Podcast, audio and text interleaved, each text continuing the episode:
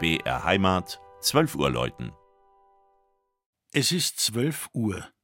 Das Mittagsläuten kommt heute von der evangelischen Stadtkirche St. Barbara im schwäbischen Harburg.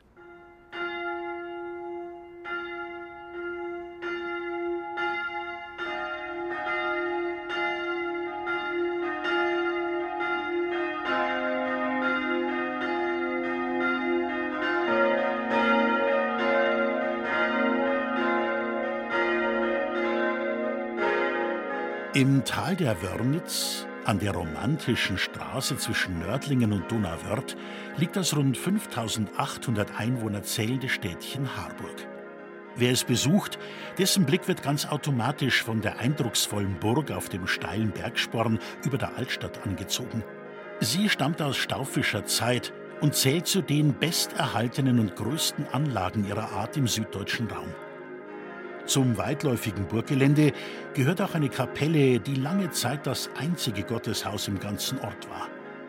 Wegen des beschwerlichen Aufstiegs erbauten die Menschen 1426 am Burgberg eine erste kleine Kirche zur heiligen Barbara.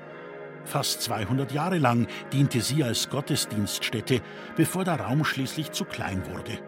Mittlerweile hat in Harburg auch die Reformation Einzug gehalten.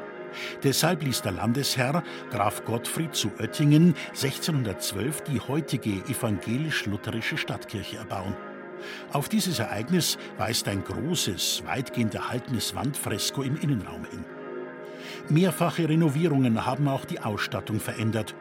So ziert seit 1744 ein Gemälde mit der Darstellung der Himmelfahrt Christi die Kirchendecke. Altar, Kanzel und Taufstein wurden erst Mitte des 20. Jahrhunderts installiert. Wer auf den Turm der Barbarakirche steigt, auf den warten zwei Überraschungen. Die erste gleich beim Eintritt, denn die Turmfundamente mussten wegen der Hanglage direkt in den Felsen des Burgbergs hineingebaut werden. Die zweite folgt einige Stockwerke höher, wo einen der freudige Klang der 1960 in Heilbronn gegossenen Glocken empfängt. Gleich sieben an der Zahl sind es. In wunderbarer Harmonie lassen sie in diesen Tagen die österliche Botschaft durch das Wörnitztal erscheinen.